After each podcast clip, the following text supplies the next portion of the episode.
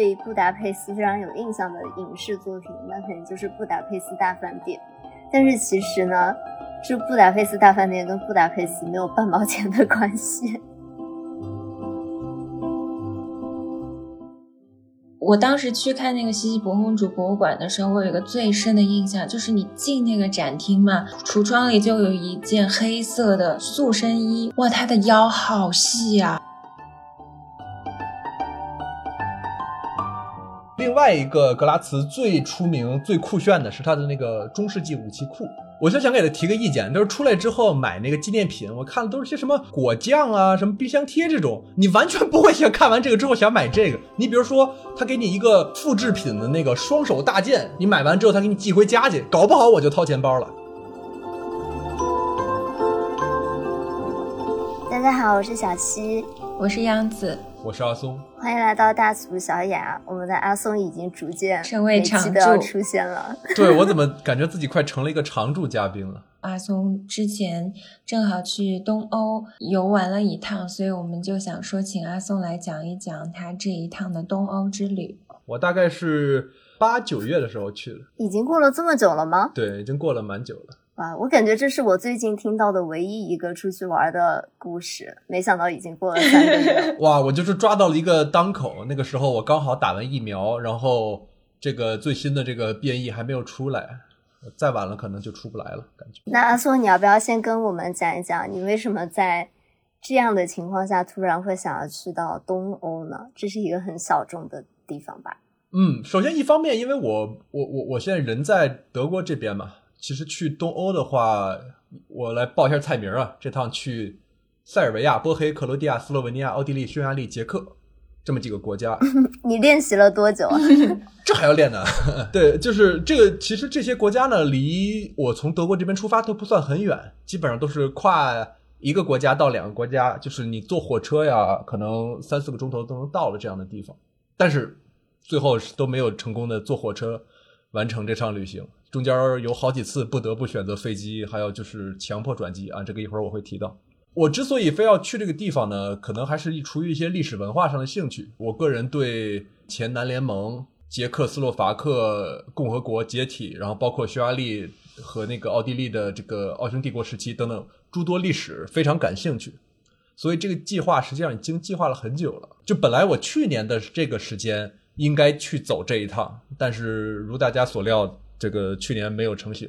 今年抓到这么个机会，我刚好第二针疫苗打完，然后效力开始发挥了，正好也没有什么太大的疫情，我赶紧就跑了这一趟。那我们也会把这几个国家的这个环线的图呢，阿松自己在手机手绘了一个，好吧？我们到时候会放在 show notes 里面。对对对，大家可以看到是差不多从塞尔维亚的那个贝尔格莱德开始，我就是从慕尼黑直接直飞过去，然后一路从右下角画了一个这么 Z 字形。再回到德国这样子，为什么会是这么一个奇怪的这个路线图呢？正常来说，我应该都是从慕尼黑，我先到奥地利，对吧？然后再走这么一圈。原因就是因为我发现这个在筹划的时候看这个航班情况是真的非常离谱。从塞尔维亚的贝尔格莱德到萨拉热窝有直飞的飞机，从萨拉热窝到克罗地亚的首都萨格勒布有直飞的飞机。除此以外。就是这些前南联盟国家之间就没有其他的我能找到的直飞航班，比如说非常搞笑的，从萨拉热窝，如果我想飞去斯洛文尼亚的首都卢布尔雅纳的话，飞行时间是十二个小时，因为要到伦敦转一趟机。这么夸张？对，这两个在地图上，我感觉我骑自行车十二小时我都能到了，他他 他他他他强行让你跑一趟去伦敦转机，我实在不明白为什么。哎，所以它会有火车吗？你可以坐吗？有，但这是另外一个问题。这里面有些地方属于欧盟区境内，比如像斯洛文尼亚和克罗地亚，而我们知道波黑和塞尔维亚它就不属于欧盟区境内。它的火这种跨境的火车呢，关口会有会有就是查你的证件什么的。这相对来说呢，如果你在机场做这件事儿，就会比在火车的那个边境的那块检查要方便一点。我听到有这样的说法。然后，而且这个也排除了自驾的可能性。首先，你在你哪怕你在欧盟区境内，你比如说我要跨国自驾的话，你也要提前做一个申请。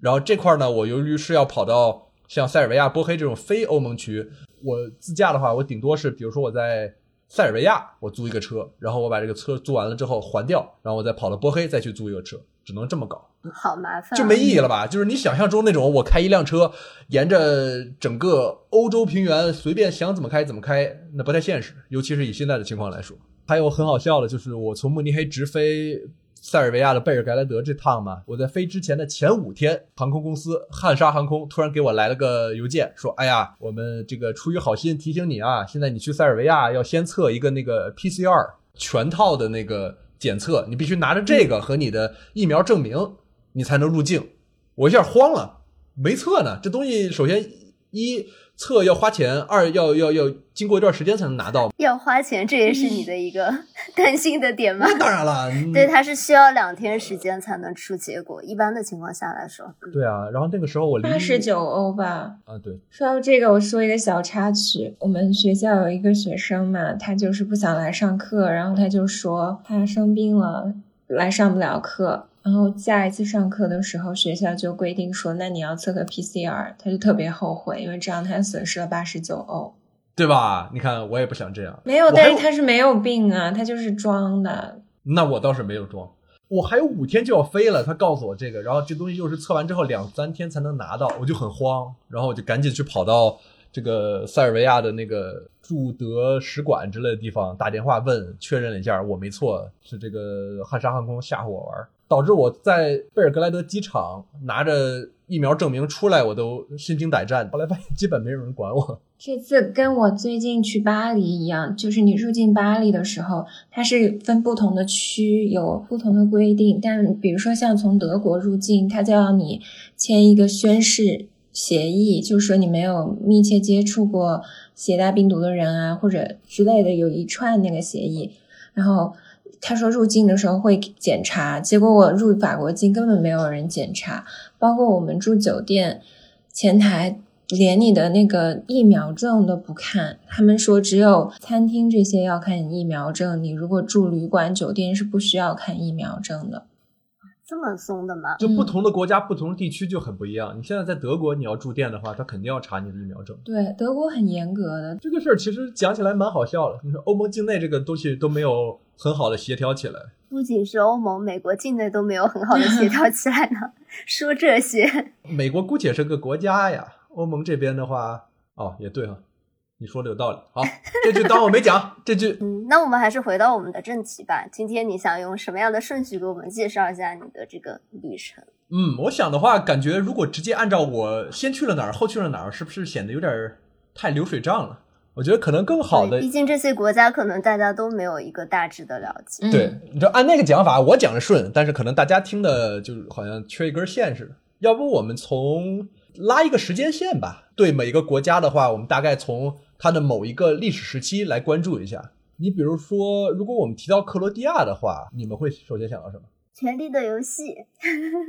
我真不知道，我没有去过克罗地亚。对吧？克罗地亚我记得是好像当时君临城就是在嗯在克罗地亚海边取的景，对吧？对，其实《权力的游戏》很多景都是在克罗地亚取的，还有一个我印象最深刻的场景，就是皇后瑟西她裸体游街的那一个长镜头，也是在克罗地亚拍摄的。呃，那说到《权力的游戏》呢，在好几年前真的是一个火遍全世界的剧集了，我觉得好像就是没有一个人不在看它的样子。所以我记得有一个特别深刻的回忆，就是当时我在上海实习吧。然后我那个时候的室友是一个西班牙女生，还有一对美国的 couple。当时每周末就会有一个固定的节目，就是周五的晚上，大家要一起看《权力的游戏》。就其实我们就完全是陌生人，也很不熟，但是就通过这个《权力的游戏》建立起了一点点的 connection，就化解了那种尴尬的室友关系。我感觉那个时候可能全世界很多的室友关系都是这么建立。大家一起在沙发上看《权力的游戏》那我们是不是也一起看一年级？突然扯得非常非常突然一下话。时代的眼泪。然后对，就说到综艺嘛，其实我还有一个蛮推荐的综艺，就是之前钟汉良和郭麒麟他们俩一起录了一个旅行的综艺。你听这两个人是不是完全不搭嘎的两个人？很有看点对啊！，这两个人是性格和年龄，就是各方面都差异非常非常大的两个人，但是 somehow 他们在这个综艺里面有了奇怪的 CP 感。就是因为钟汉良是一个非常自律、身材保持的非常好，然后英文水平也很好，所以钟汉良就是向导担当。就他都会出去问路啊，制定旅游计划呀、每天给大家写行程、订餐厅。这么好吗？对，就是一个非常非常靠谱的人。郭麒麟呢，就是一个嗯普通的九零后男孩，天天迷路，然后每天也起不来床。就钟汉良就每天要去敲门才能把他叫起来。然后他英文也不好，就是一句话也说不出。钟汉良每次问他说这个景点要去吗？那个景点要去吗？他都说呃可以不去嘛。最关键他还痛风。所以他们两个很奇怪，就是一个身体非常好的钟汉良，一个老哥哥，他每天吃素，然后保持着非常严格的餐饮。郭麒麟就在旁边说：“我想吃海鲜，我想吃喝啤酒，但是我通风。”但是他还硬要点，那岂不是走不了路？我听你们这个描述，感觉你们这个综艺节目是不是叫《爸爸去哪儿》？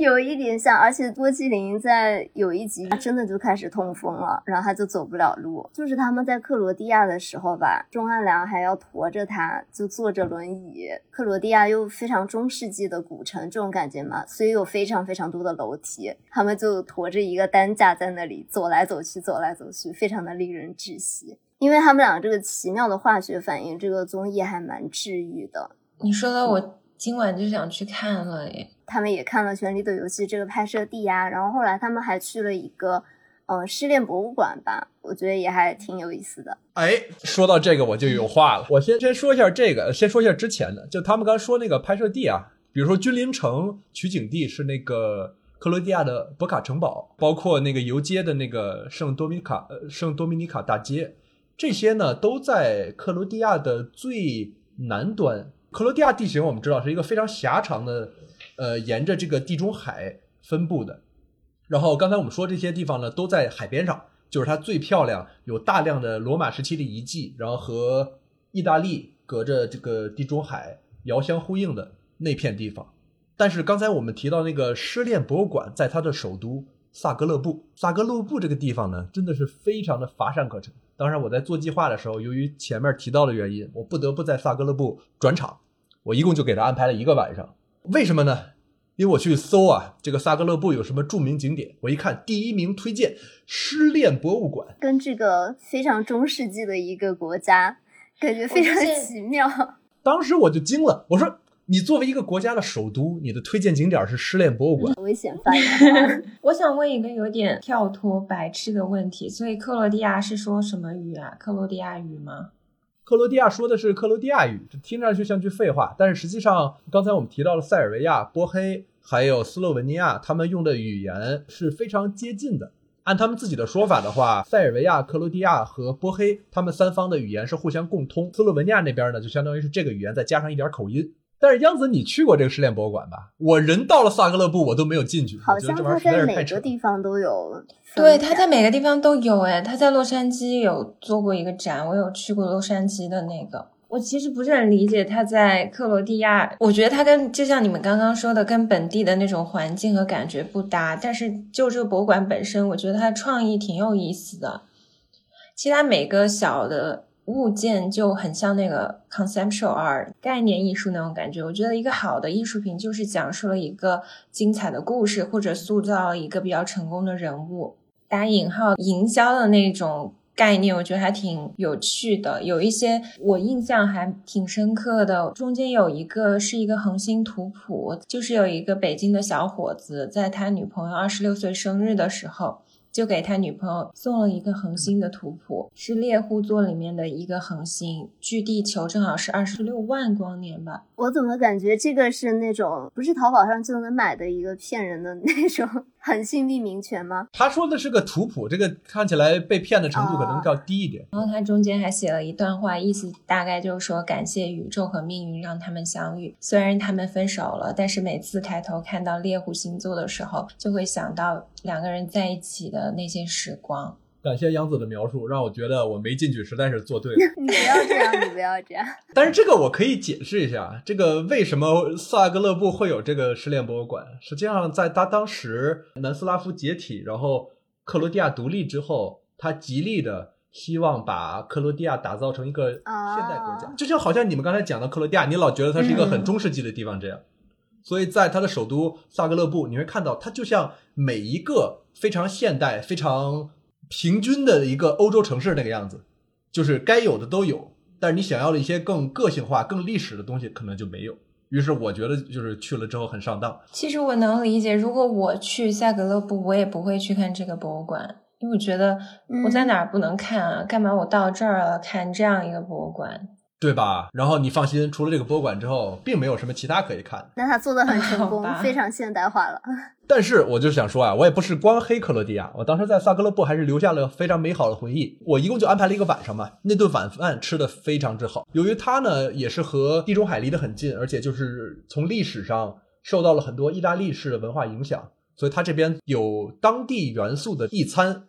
非常的精彩。我当时去了一家餐厅，设在地下，然后你下去之后要点菜的时候，老板会搬来一个有一人那么高的一个大黑板，然后指着一个一个菜，他没有那种纸质的菜单，就很很这种老派的做法，然后上面写的是克罗地亚文，我看不懂，然后老板就一一个一个用英文给我翻译。当天晚上吃的是章鱼的那个 carpaccio，就是切成很细很细的薄片，配上开心果和有一种我记得是当地的果子酿的酱，特别又又清新又味道醇厚，调味的非常精彩。听起来就真的很好吃。还有一个就是那个鲜的活鱼现烤，然后烤完了之后，他会把这整只鱼放在你面前，然后有一个专门的人过来拿刀叉把所有的刺给你剃掉。嗯，那个烤鱼的味道也是绝赞。总之，我对克罗地亚还是留下了很美好的印象去这么 fancy 的晚餐是自己一个人吗？啊！我这个是全程，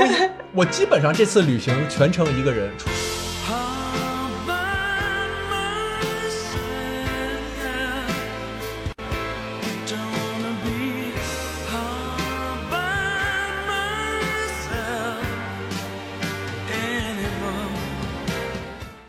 人就不配吃好吃的吗？不是我，我想说就是，嗯，你一个人吃会不会有有受到什么特殊的关照啊？就是有温情的小故事啊，这样。没有，我在巴黎有，就是我就觉得巴黎人比德国人好啊。比如说我在卢浮宫啊的时候嘛，啊，你继续，我。我个人觉得，因为我觉得德国人有点冷。就我在卢浮宫的时候，中间因为我都不会出去吃饭嘛，看不完，我就在那个咖啡厅买了午饭。其实买完以后，那个人就问我你要不要咖啡。当时我就觉得咖啡会凉嘛，等我吃完午饭，我就说我不要咖啡了，我就在那儿吃。但人很多嘛，卢浮宫。我其实吃完午饭以后，我是很想喝咖啡的，但那个队又变得很长。这个时候，那边的服务人员就问我说：“你是不是想喝咖啡？”我就说对，然后他就送我一杯哦好好咖啡。送的呀，对，就觉得他们就很有人是因为情味啊，就是跟德我在巴国人黎从来没有受到过这样的待遇。不是，我想再说一个故事。我住的那个旅馆嘛，我每天早上去吃早饭的时候，我就会跟那个准备旅馆的，也不能说是阿姨，四十岁左右吧的一个女生打个招呼。然后我走的那天，她就送了我一个小纪念品，然后送了我一盒饼干。她就说 “For you, 哦 sweet 好好 lady”，、啊因为我每天早上跟她打招呼，对，就就觉得她她才是 sweet lady 吧。我觉得可能对，可能是央子比较有亲和力吧。我一个人旅行的时候，永远是一副生人勿近的样子。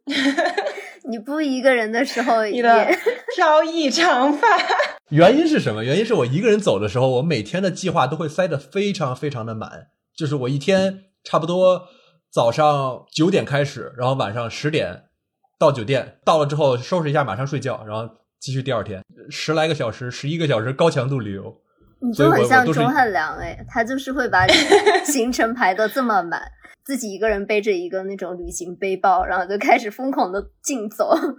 啊，对啊，对啊，基本上就这个状态，所以就是表情可能就比较生人勿近。我有个问题，像你吃这么一顿，大概要花多少钱？克罗地亚相对来说物价不算很高，我记得我吃也就二十多欧元吧。哇，好便宜啊！对对，哎你有点酒吗？还是就是吃饭？我就配了一小点儿的那个白葡萄酒，哇，那真的很吃烤鱼嘛。便宜。那很便宜耶！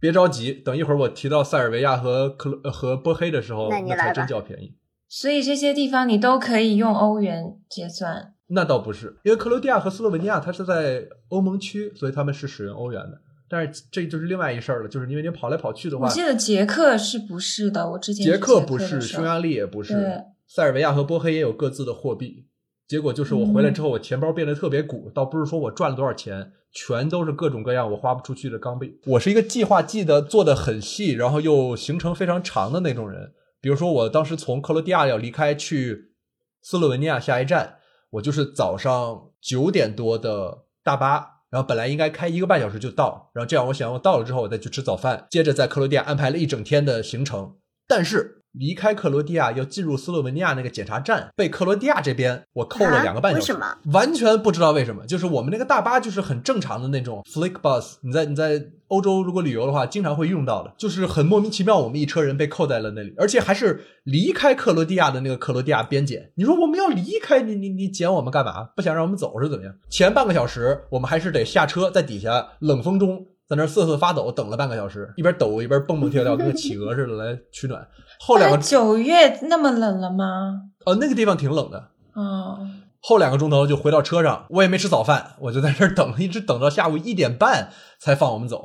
就特别绝望。窒息了。这就是我刚才说是这个欧盟内部很奇怪啊，那克罗地亚和斯洛文尼亚都在欧盟境内啊，怎么会 在边境上还设这种卡从来没有遇到过很离谱任何。对啊，一般来说都没什么关系，什么意大利到德国啊，或者德国到法国，根本没人查。总而言之呢，我到斯洛文尼亚的时候，下午已经是下午两点，然后我还没有吃饭，然后我斯洛文尼亚还安排了一整天的行程，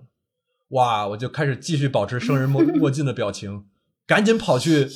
在在火车站买了麦麦当劳，赶紧修改了计划，把想去的地方都压到了那一个下午里。虽然我觉得我好像和但是阿松想去的地方不太一样，但是其实我莫名我很想跟阿松一起出去旅游，哎，就感觉自己就完全不用操心，因为一般旅行嘛，我都是那个做计划的人，我就觉得好累哦，就很想要一个比我还能做计划的人。哦，那你但是小。溪，我想说一个阿松感兴趣的那些地方，对我就是我 开始就说了这句话嘛，虽然我们感兴趣的地方可能不大一样，我也不是很愿意吃麦当劳，但是他这个行动力我还是非常欣赏的。请诸位观众评价一下阿松的旅游计划 会不会很无聊？我觉得不会。那个麦当劳，我想起之前贾章在纽约有写过一个小文章，让我印象很深刻。他就说，每次他去环游世界的时候，一下飞机或者出火车站，看到那种大型连锁店，就会有一种莫名的安全感。就是一个现代的城市，其实我也是我每次对，就是看到麦当劳或者是 Starbucks，我就觉得我的生活质量有了保障。对，然后就到了斯洛文尼亚。我真的很想真诚的发问，斯洛文尼亚是一个什么地方？你先给我们来一个大概的梗概嘛。我是不是可以插一段我被学生 bully 的事？那个 bully 我的学生就是斯洛文尼亚人，因为我有当助教嘛，当助教就是你要给学生改分儿，但是其实改分儿是大部分是跟教授一起讨论然后登分儿的。然后我曾经遇到过有一次我改分儿，然后被一个学生。就是说了投诉，也不算投诉吧，就说了很多那种很过分的话，比如说呃，这个 comment 评述就是很很肤浅，他直接就说很 naive。superficial 用这种词，那真是对自己非常有自但，是很令人我从来不敢对我的 TA 这样哎。对，但是令人觉得讽刺的是，恰好在我们分工的时候，他的那个评语完全不是我写的，是教授写的。只是因为登分的时候，因为教授是访问教授，所以他不能进那个学校的系统，所以是由我来登分的。那不是踢到了钢板上？对，就是很让人觉得好笑的是，后来我把这个英语转给教授之后，他立马就写邮件给我道歉。他就说他对他的评语太 harsh，然后 inappropriate 是不恰当的，就是判若两人。因为他之前写的那两封长的那个抨击邮件，甚至比他的那一周写的作业的长度还要长不。是有这个经历，为什么不能好好写作业呢？我当时真的很惊讶，就是我没有想到会遇到这样的事情。然后后来我就和我的导师有说这个事情，他就很直接的说，你会遇到这样的事情，一个是因为你是一个年轻的女性，所以你的公信力没有那么强。第二个，你是一个少数族裔，如果你是一个白人的话，他可能不太敢这样对你做这种事情，至少是言语不会这样。然后这人是个斯洛文尼亚人是吧？对，这个人是个斯洛文尼亚人，所以这是杨子对斯洛文尼亚唯一的印象。唯一的印象就是这个人。不知道大家怎么着啊？但是我觉得可能大家唯一如果说要知道的斯洛文尼亚人，那可能就是齐泽克了 完蛋，我不知道。啊，没关系，没听说过很正常。如果可以用流行来形容哲学家的话，那么他是一个流行哲学家，然后他鼻炎很严重，跟今天的我一样，所以这个人他每次讲英语的时候，一般都需要配上字幕，不然你听不懂他在讲啥。对，然后我在斯洛文尼亚其实也来只来得及去这个他的首都卢布尔雅纳。卢布尔雅纳的话也算是一个历史文化名城吧，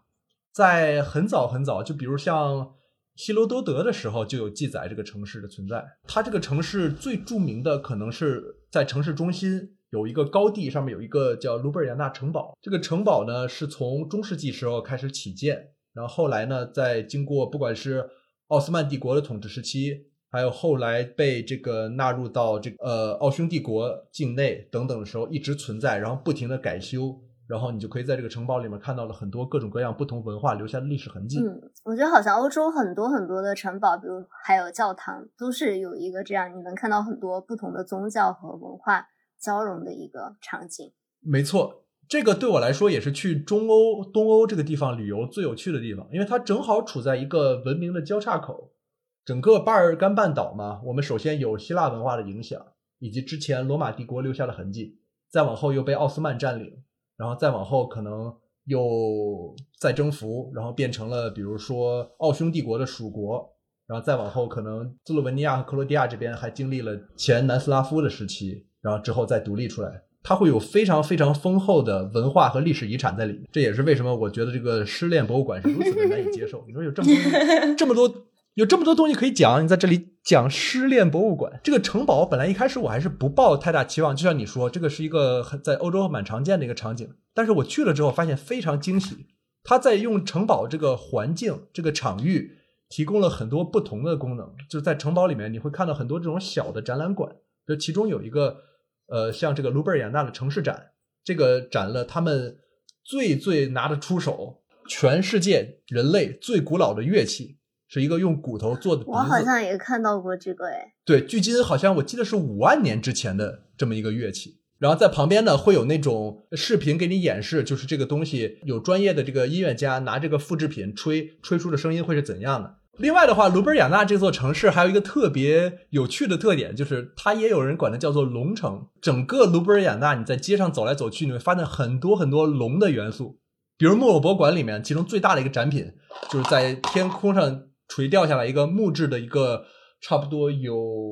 半个人那么大小的一个龙，然后旁边你拉一个绳儿，它就会做出那个咆哮的样子。所以他们的龙和我们的龙是长得一样的吗？不一样，它是像蜥蜴那样的。一般来说，那种西方龙，央子肯定知道，在西方的传统文化里面，肯定都是把龙作为一个邪恶的象征。邪恶，嗯，对，包括你在所有的艺术博物馆里面，基本上都能看到那个圣乔治屠龙，对吧？在斯洛文尼亚不一样，在卢布尔雅纳，他们是把这个龙，尤其是在卢布尔雅纳最重要的一座桥叫龙桥，那个桥上面就是两边的桥墩上都会有一边两只，一边两只，一共四只。你是不是发过照片到我们听友群里？哎，对对对对对，大家应该见过那个绿色的、绿色的龙，非常帅气。那个绿龙，他们是把它当做守护守护神的象征的，他们认为自己是这个绿龙的子民。这个和其他地方的欧洲传统是完全反着来的。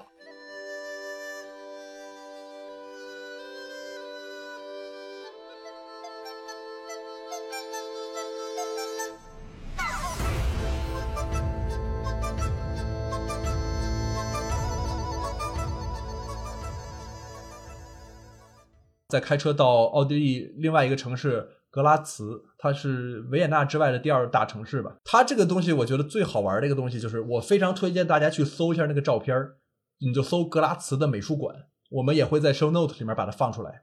他们自己给自己的起的名字叫做“友好的外星人 ”（Friendly Alien），但是以我来给它命名的话，我就会叫它一个病变的 腰子。长得非常奇怪的一个，你可以说它是现代艺术的那么个建筑造型。你激起了我的兴趣。你现在让我很好奇，哎，真的耶！就是一个蓝色的、不规则的，有很多凸起，然后又弧线起伏的那么个建筑。但是你走到里面，你会发现，实际上它的那个场馆设计是很合理，它每一个凸起实际上都是一个采光井。你在内部的时候看，整个的环境是非常的，就是透亮，然后又又非常的就是很有空气和阳光的感觉。那你外面看奇丑无比，我觉得也是蛮神奇的设计。另外一个格拉茨最出名、最酷炫的是它的那个中世纪武器库，在原来的一个武器库的原址上，把它改造成了一个博物馆，一共四层。武器馆富裕到一个什么地步了？就是它由于藏品太多了，所以它比如说很多那些头盔，它都要把它那个头盔放在天花板上。你抬头一看的话，天花板上满满的都是挂起来的头盔，因为实在是没地方放。一排一排的武器架，上面各种各样的刀枪剑戟、盾牌、闪亮的全身甲，甚至还有重炮、骑士的马用的装甲等等各种各样的，还包括有一些你可以明显的看到上面有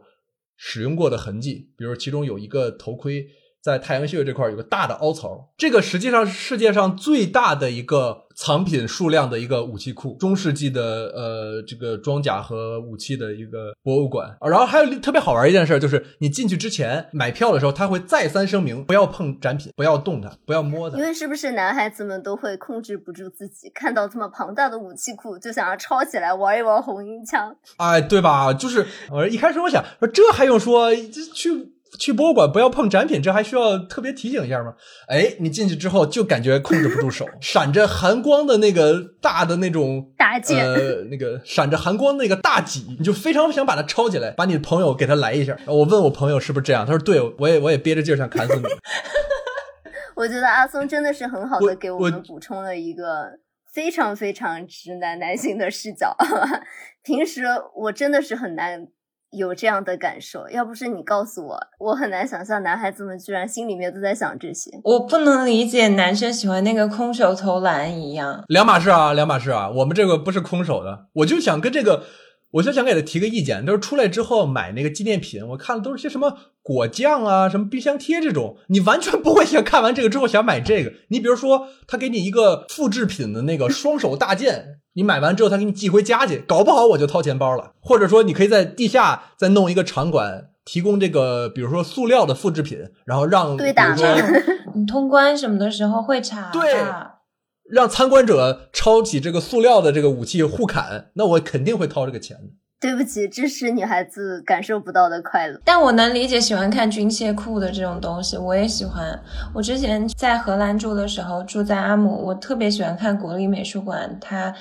一楼就是全部都是武器，有很多刀剑、枪支啊，这包括的 The Mat 大都会也有啊，还有很多盔甲，我觉得都挺酷的。对啊，哪怕我们不考虑把同行的朋友砍死这件事儿的话，光你看他的那个，单纯从审美上来说，这东西就是很漂亮。我可以在 show notes 里放一张我觉得最漂亮的全身甲，你给大家好好安利让大家一起开心一下，这个还是非常值得一去。那讲了这些比较小众的旅行地啊，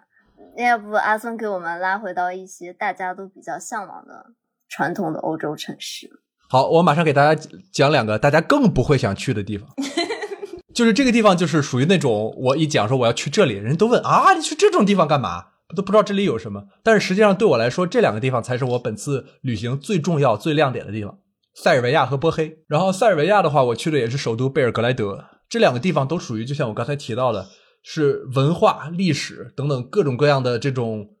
非常复杂的最前线的地方。我们知道萨拉热窝，大家提起第一反应肯定都是一战那个导火索，费迪南大公被枪杀的那个地方，我也去了，就在萨拉热窝市中心的有一座很小的石桥上。现在那个石桥呢，现在也都是只能通人行的，都开不了车，那么小的一个桥上，就这么个破桥，基本上大规模的改变了全世界的历史。而塞尔维亚和波黑呢，实际上这两个国家和我们刚才说的这个克罗地亚和斯洛文尼亚呢，又有非常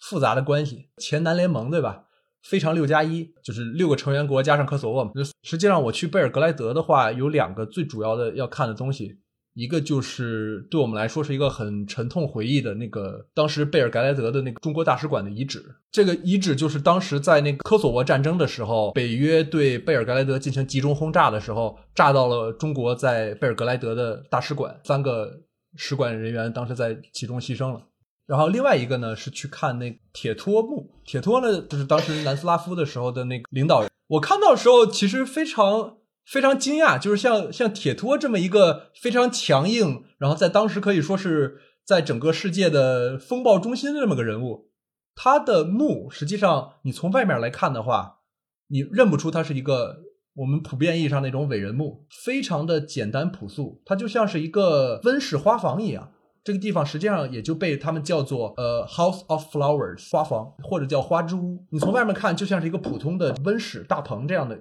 样子，你走在里面呢，它会有两层玻璃这么一个结构，然后里面是非常明亮宽敞，有很多的绿色植物遍布四周。中间是一个很朴素简单的一个墓碑。再看一些照片啊，或者说看一些对它描述，和你实际处在这么一个有非常历史文化重要性的这么一个场地中，你体会到那个心情是完全不一样。在说克罗地亚的时候，说这个还是不如塞尔维亚和波黑便宜嘛。我在贝尔格莱德吃的这个巴尔干美食，烤羊排，大块的烤肉配生洋葱，然后还有这种塞尔维亚浓汤，可能就是很大一份儿，包括就让你吃的有点都撑的吃不下去的那种程度，也花不了有十欧元。这么便宜？对，巴尔干地区嘛，实际上它整个地方都是很处于这种希腊还有地中海文明的影响范围之内，它基本上和你希腊餐厅吃到那种浓汤差不多。那说到这个希腊餐厅，我想前段时间我有个希腊朋友过生日，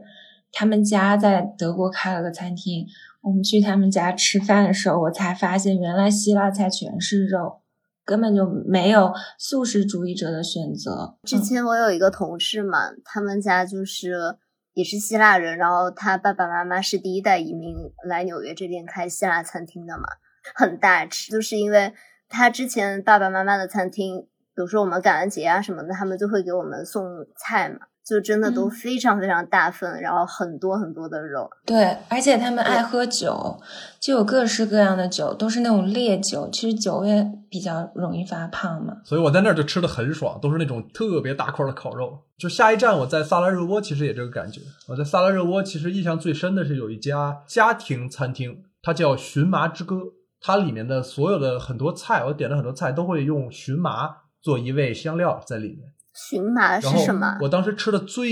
荨麻，荨麻就是一种，就就很在很多人看来就是当杂草的一种东西。我一会儿会解，我一会儿解释会为什么会解释会嗯为什么会有荨麻。荨麻疹就是因为长得像荨麻，所以叫荨麻疹。哦，他我就在那家餐厅吃他那个牛舌，四大块牛舌，每一块都跟我的手掌差不多大，还配了有饭，还有呃炒的洋葱在里面。这一份儿八欧这也太，幸福了吧！我很想。去，这就是我的天堂。哦你很爱牛舌哦，便宜而且又非常好吃。我在我在萨拉热窝待了两三个晚上，每天吃的用各种各样的蔬菜，比如说像呃洋葱啊，还有这个番茄啊，他把肉酿在里面，然后炖，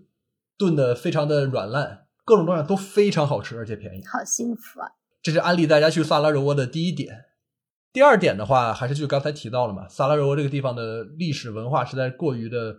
醇厚，你你可在这边可以看、可以想、可以思考的东西非常多。呃，先提一个我非常老的电影，叫《瓦尔特保卫萨拉热窝》。我各位观众如果没有听听到这个名字，如果不熟悉的话，可以问一下爸妈，他们肯定都知道。那代人的话，肯定都是看看过这个片子长大的。我就很喜欢这个片子，所以到那个地方，我还在萨拉热窝街头找了的，在电影里面很重要的那个大清真寺。电影里面是特务头子五点约瓦尔特在那里见面，我还就专门挑了五点去参观的。可能留在大家印象中的另外一件事就是，当时呃南联盟内战的时候，围绕着波黑和萨拉热窝打的这个围城战。你在萨拉热窝街头四处都可以看到那场战争留下的痕迹。当时，比如我就会问导游说：“这栋墙为什么还是现在这种破破烂的样子？是要作为一个历史遗迹来做一个纪念吗？所以留下来了吗？”他说：“不是，就是没钱修。”怎么听起来非常的心萨拉热窝街头酸？就会看，就是很心酸。你在萨拉热窝街头经常能看到，就是墙上会有弹孔什么的，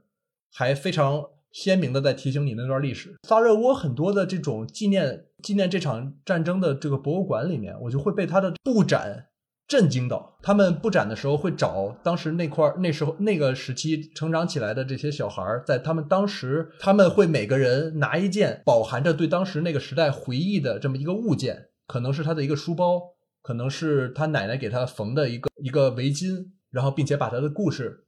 和这个物件并置在一起，让你就是非常能够感同身受的进入到那个环境中。包括其中就有一些很令人动容的故事。围城的最中间的时候，萨勒热窝交响乐队在地下办了一场这古典音乐的演演奏会，用各种各样的方式来维持他们一种文明和正常的这种生活，尽管是在极其的困难的环境下。就还有一个是我在萨勒热窝街头的时候看到有一个场景，让我觉得非常的有一种时空错乱的感觉吧。就是在我的面前，左边是之前萨勒热窝办冬奥会的时候建的一个足球场，而现在呢，被用作了一个墓地，就是当时在萨勒热窝围城战之后，有大量的死伤者，然后就把很多这种开阔的环境都用作墓地了。右边是当时冬奥会时候用的一个室内场馆，现在呢被用作一个疫苗接种中心。就嗯，你这么一眼望去，感觉就是这个萨拉热窝二三十年的历史凝结在这一个画面里。生老病死，嗯，对你就会觉得，就是萨拉热窝这个城市非常的厚重，历史的就疮痍，对你就还能看到一切都还是当代史。刚才就是说，刚才我说吃牛舌吃的非常开心那家小店荨麻之歌，后来我才明白为什么他们会用荨麻这种不是很常见的东西作为一个食材或者是香料。原因也是因为当时围城战的时候没什么东西可吃，没有什么太好的选项。这个在他们当时是极少能找到的植物。能饱肚子吗？并不能啊，它不是作为一种香料吗？对，但是当时没那么多东西可以选。这个说到这个，还有一个很有趣的，当时联合国也提供了一些援助嘛，就是包括他们最常见的有一种黄色体的那么一个牛肉罐头。对于当时的那一代的萨拉热窝人来说，基本上他们说到吃东西。印象就是那个，所以在战后，他们还在城市中心给牛肉罐头做了一个纪念碑，哦，差不多有两三个人那么高的那么一个纪念碑。那我们讲了这么多比较厚重的历史，我们要不要也来一个轻松的结尾？如果说到轻松结尾的话，那就是接下来两站：匈牙利、布达佩斯和捷克的布拉格，这两个都是非常非常漂亮的城市。嗯，而且相对大众化一点了。去东欧旅行的话，大家可能都会选择去这几个城市吧。对，你看，这就是如果跟我旅游的话，我就会带你们去一些一般人不去的地方。怎么还在为自己的导游生涯拉事业？你这个 竞争心哦，真的是。下面请给阿松扣起一好吗？布达佩斯我觉得还是很漂亮。你们有没有在满大街都看到各种茜茜公主的痕迹？我我当时去，我最大，我这么说可能有点不好，但是因为我当时是自己一个人去旅行，我最大的感想就是因为我决定去的前一周发生了一个重大抢劫案，中国游客，所以我当时甚至都害怕说，我是不是应该取消？那时候我住在阿姆斯特丹，我朋友还说你要不就不要去了，一个女生，我去那就待的时间也很短，然后。心里都提心吊胆，其实没有在很好的玩和享受这个城市。那我感觉你还是亏了，应该有机会再去一次。不过我去的时候也没赶上好时机，我去的时候刚好整个布达佩斯大维修，著名的铁索桥维修封掉，呃，历史名胜最富集的那个城堡区全在修，就你满大街都能看到有茜茜公主的形象，不管是塑像，还有包括我去那个渔人堡旁边那个教堂里面。最漂亮、最大的一幅壁画，就是给茜茜公主当时结婚的那个场景。就是茜茜公主不不光是在布达佩斯，她其实在德国有随处可见，她有自己专门的博物馆的。对，我记得她是在维也纳有一个专门的茜茜公主博物馆。哦，那我记错了，是维也纳。对，啊，因为她是慕尼黑出身的嘛，慕尼黑大概也有吧。就是我当时去看那个西西伯公主博物馆的时候，我有一个最深的印象，就是你进那个展厅嘛，它那个橱窗里就有一件黑色的塑身衣，哇，它的腰好细啊，真的是盈盈一握，就手那么样的感觉。然后，对啊，因为人家不吃饭。对，然后我记得我小时候读过有一篇文章，说他怎么减肥，就说他为了让自己很瘦，他就去暴走，在太阳下走七个小时，只喝一瓶橘子水。橘子水不是糖分很高吗？他不该吃点健康的鸡胸肉？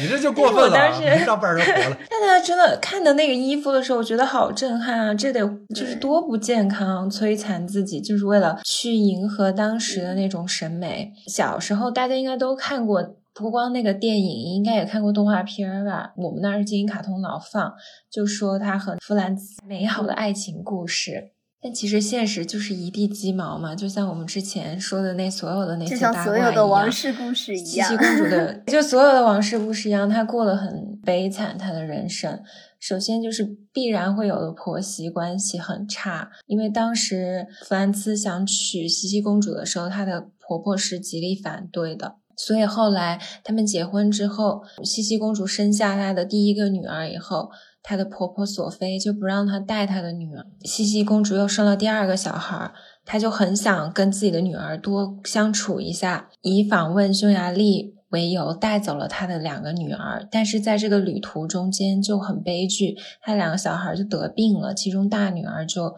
不幸去世了，然后因为大女儿的去世，西西就患上了抑郁症。然后因为这个 trauma，所以她对小女儿也疏远了。因为可能就是一个好了，一个死掉了嘛，就有点移情作用可能。然后除了这个西西，她还有一个小孩嘛，她有个儿子，她儿子也挺惨的，就是跟她妈妈一样，婚姻不是很幸福。王室嘛，他儿子鲁道夫就是有一个情人，然后他的爸爸也就是西西的丈夫知道了这件事以后，就希望鲁道夫结束和他情人的关系，鲁道夫就崩溃了，他就枪杀了自己的情妇，然后自杀。然后因为儿子去世，西西整个人就崩塌了。从那以后，她就只穿那个黑色和珍珠灰的衣服。就是你在那个西西公主的博物馆看到的那一件衣服，就是她生前穿的，腰非常细的黑色的那个束身裙，包括她有很多那种黑色的头纱，就感觉很悲伤、很抑郁的气息，跟你在影视剧里面看到那种甜心公主的形象完全不一样。然后他最后也是不得善终。就是他当时匿名，一八九八年去日内瓦旅行，因为西西不喜欢很多人一起同游嘛，所以就只留了一两个工作人员。就你为什么要把自己比作西西公主呢？同款飘逸的长发嘛，然后就出了意外，他就被一个刺客就用刀刺伤以后。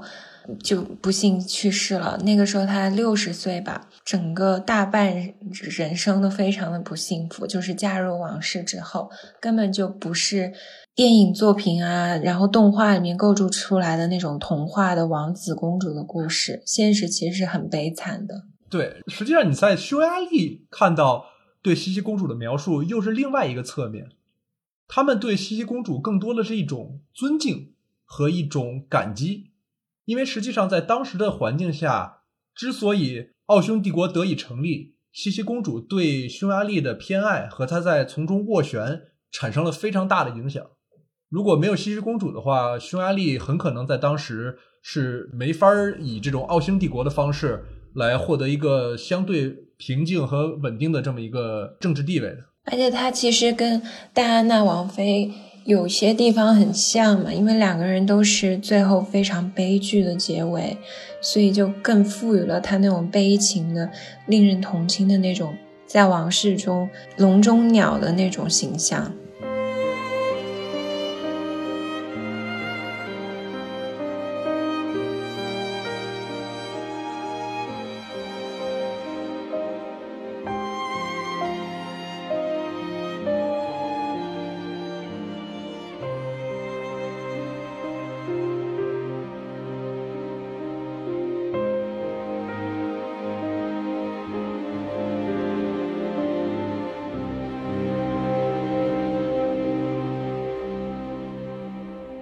那说到茜茜公主，另外一个大家对布达佩斯非常有印象的影视作品，那肯定就是《布达佩斯大饭店》。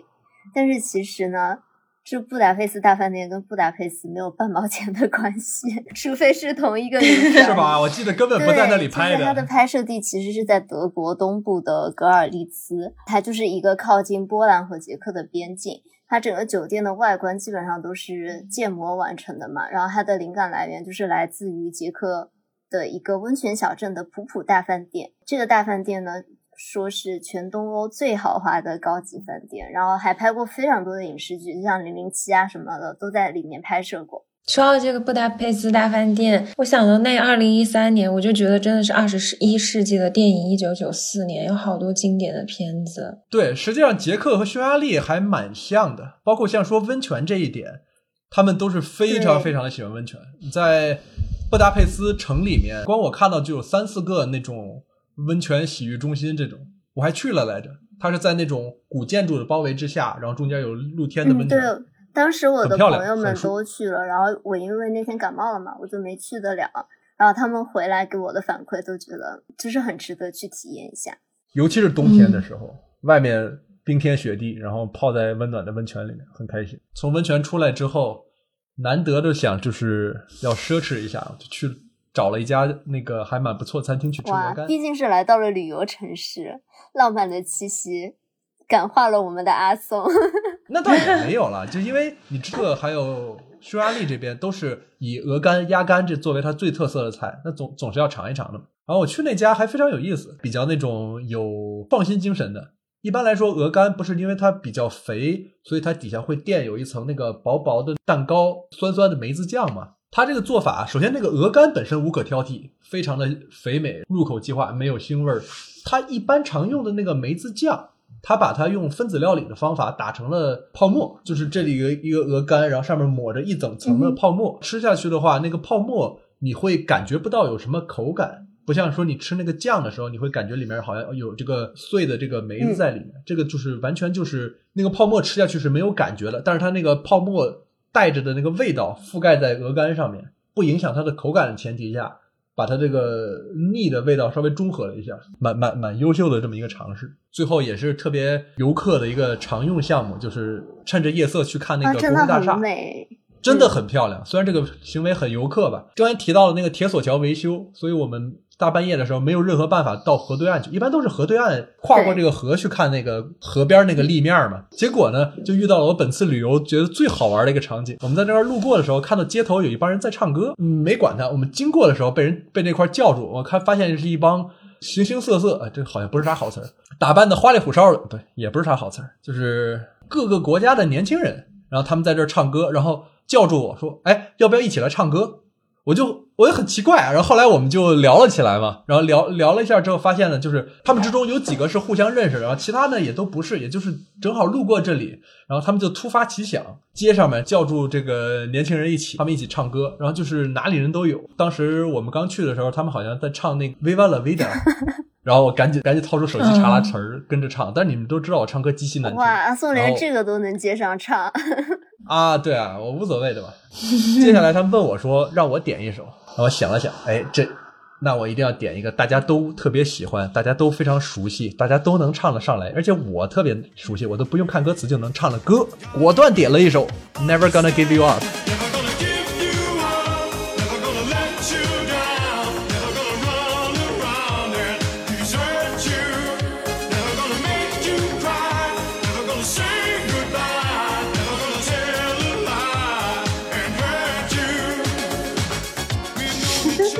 这这这肯定都会知道的，我非常喜欢你的自信。因因为因为就这首歌嘛，就很就是很 meme 的那那么一首歌嘛，大家都一边笑一边唱。然后后来呢，我们就聊起天嘛，就这里面我看有一个哈萨克斯坦的一个大哥，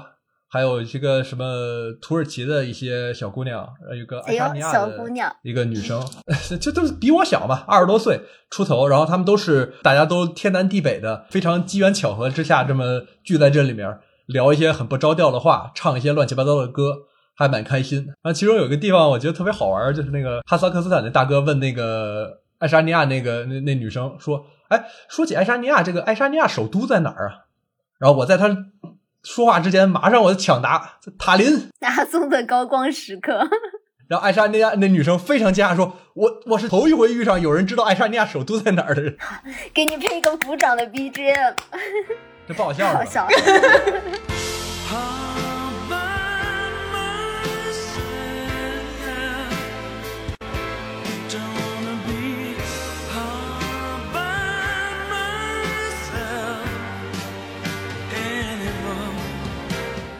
然后接着就下一站跑到布拉格去嘛。这个真的是跟着周杰伦去旅行系列。我小时候对布拉格充满了向往，就是因为很想去看一看布拉格的广场。但是后来发现吧，布拉格也没有许愿池啊，就他就在瞎写词儿，也不是他写的词儿，就方文山写的。对啊，你在那个广场中间只有一个胡斯战争的那个纪念雕像，没有许愿池。这我之前住那，不过好好多年前，那个一整个 flat 一天二十多欧，这么便宜吗？Airbnb 吗？对，暴露年龄，那个时候好像还没有 Airbnb，那你真的暴露了年龄。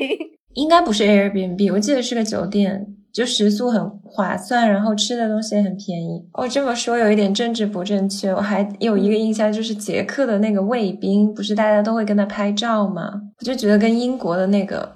戴那个大熊皮帽子的，形成了鲜明的对比。说不定英国的也因为他们个头特别小只。帽子很高。很合理。瞎说什么大实话？我跟那个卫兵合影，我觉得他跟我差不多高，哎，就是他们选的那个卫 兵都，就是感觉跟西欧人不是一个世他们非要选，肯定也能找出个高的。哦，还有一个冷知识，就是因为作为社会主义同盟国家，捷克有非常丰富的中国书画的收藏，特别是它有全欧洲最大的齐白石的书画收藏。哦，这我还真的不知道。我要是知道的话，可能还就想去看一眼。就刚才说呃周杰伦说那个布拉格广场嘛，其实那个广场就非常漂亮，尤其是其中有一个又是很游客啊，但是我一定得说嘛，那个非常漂亮的中世纪的天文钟楼，它那个钟楼每到整点的时候，会在上面的窗户上出现那个呃那个发条机构，不是小鸟，是几个圣人的形象。我怎么记得是小鸟？也有小鸟，但是主体的话是几个那个布拉格的守护圣人给你打个招呼，然后回去。每到那个时候，都会有很多很多游客聚在那里。天文钟楼的那个表盘非常的漂亮，其实我对它的印象也还挺深刻的，因为我去的时候就是在圣诞节的前后嘛，其实就刚好它那个广场上摆起了圣诞的集市，各种东欧小吃，各各国的你可以去品尝。红色的小房子和白色的假雪，非常有新年的气氛。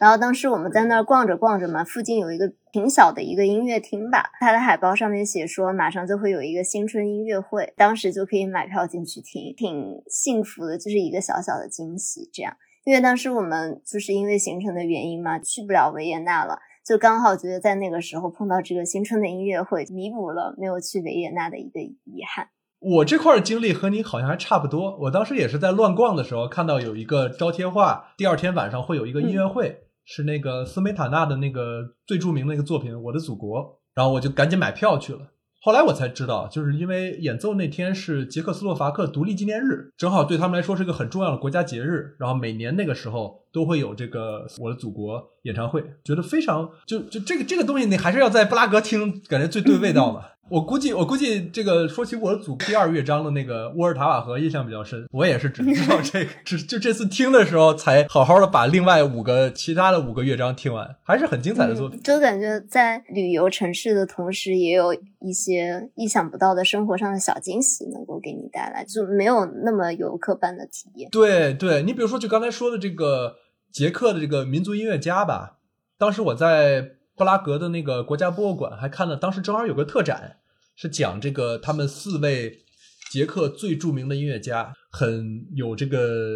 旅行的惊喜在里面。就像你刚才讲的这样，说到捷克嘛，除了刚才说那几位最著名的捷克民族音乐家之外，如果说人名的话，那可能就是一个木夏，一个卡夫卡。卡夫卡可能基本上一生都生活在布拉格，没怎么出去过。你在街头会有很多和他有关的这个痕迹，包括其中最最显眼的是有一个特别大的一个大头像，每隔一段时间，它有那个机械机构，它会从正向转向侧向，然后它是竖直的把这个人脸切成一条一条，一部分扭动过去，一部分转过去，就是一个很立体，就是如果你单独看的话，有点像这种立体主义雕塑这样感觉。面目模糊，但是你一看你就觉得哦，这应该是卡夫卡。后来第二天的时候，我去看那个卡夫卡的展览，我就理解了为什么说看这么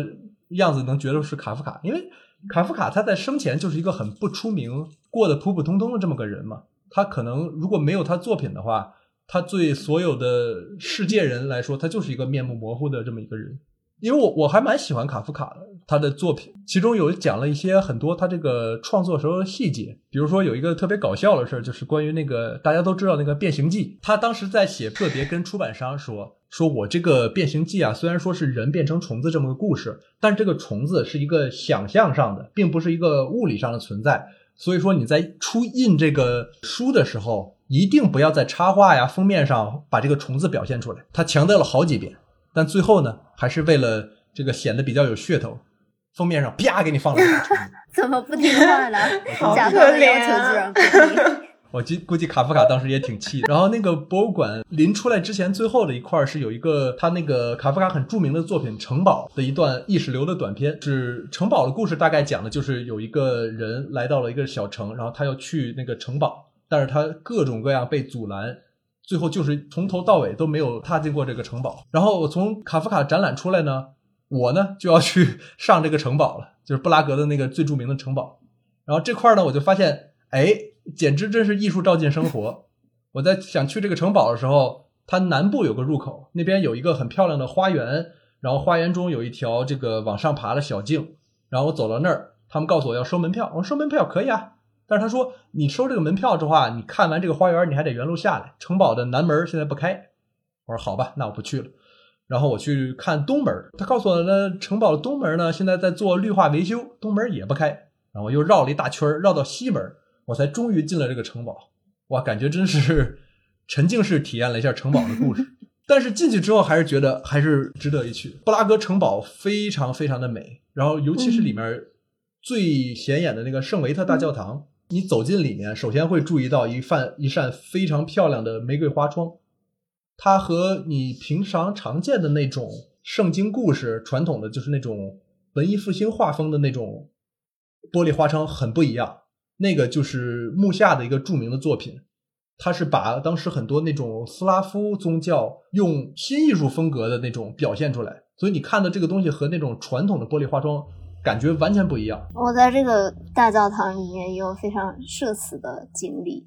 就因为当时我们是跟老师们一起去的嘛，我们是 有嗯一个小时的时间吧，必须要在这个大教堂里面画一幅素描，然后是我们当天的一个要打分的作业，所以就要非常认真的画。然后这个大教堂你进去有一个特别吸引人的一个大厅，它就有非常多的 flying buttress，嗯，就是一个结构非常复杂的，然后顶非常非常高的一个大厅。大家都知道我的这个绘画水平是非常非常有限的。然后它的结构呢又非常非常的复杂，关键它还都是曲线，所以你也不是能够用尺子就能定位标点这么画出来的。大家就坐在那里一字排开，开始画这个大厅，所以那些走来走去的游客就以为我们是一个什么特别专业的绘画团队，就会过来问你说：“你能给我看一看你画的怎么样吗？” 然后每次看到我的嗯那个，大家就笑而不语。